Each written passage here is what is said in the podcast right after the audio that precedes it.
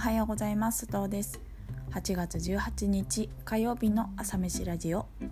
この配信は私佐藤が日々の気になるニュースやお仕事のこと好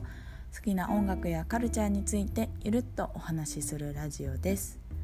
一日の元気を作る朝飯のようにこの時間が少しでも元気の足しになることを願って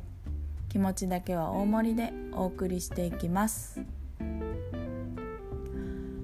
はい朝飯ラジオ第49回目の配信です。なんと次でも50回ということでね。とりあえず100を目標にしているので一旦は半分地点かなと思いながらあの6月から始めたので今、えー、78だから3ヶ月目というところでしょうか。なかなかね何を50回も話してきたんだろうというかあまり全部覚えてるわけじゃないのでなんとなく不思議な気持ちです。これからも頑張ろうと思います。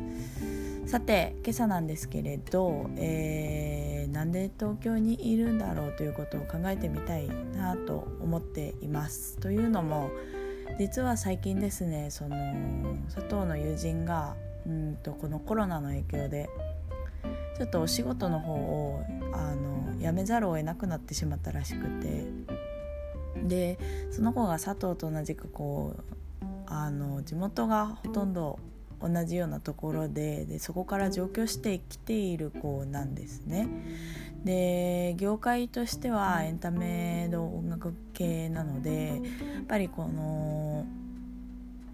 コロナでこれからの見通しもまだ怪しいみたいなところ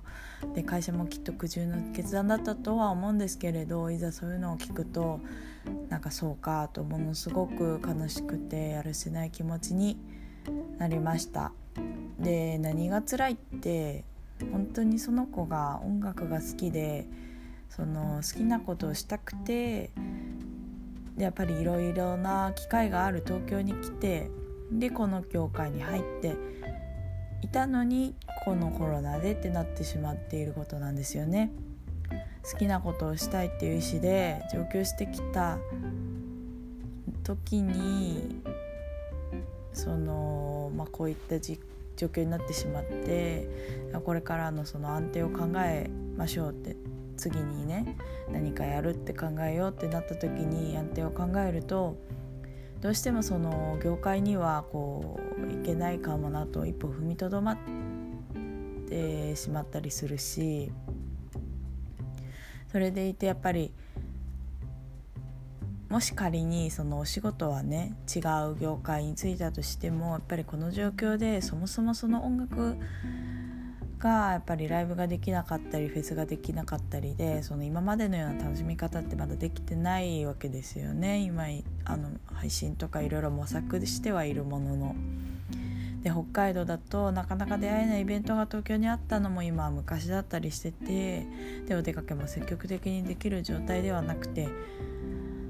ていう中でふと思うのはうんそのお仕事なのかプライベートなのかっていうところでその好きなことから離れてしまった時に東京にわざわざいる意味っていうのは何なんだろうなっていうのを思いましたっていうことなんですけど、ね、家族から離れて給友たちからも離れてでこのコロナも蔓延している東京でもし好きなことができなかったり楽しいことがなくなったらなんかなんで東京にいるの？というのだろうというかこの場所に固執する理由っていうのはなくなってしまうのかもしれないなと思ったりしました。佐藤も今選んでね東京という土地で日々を過ごしているわけですけど最近はやっぱりこうやってリモートになってきたっていうところでその静岡だったり茨城だったり、まあ、逗子だったりそういう地方に引っ越す人みたいなのもよく話は聞くんですよね。うん、都心から離れてでも今までと同じような仕事をすることだってできる時代にどんどんなっていくんだろうなと思った時に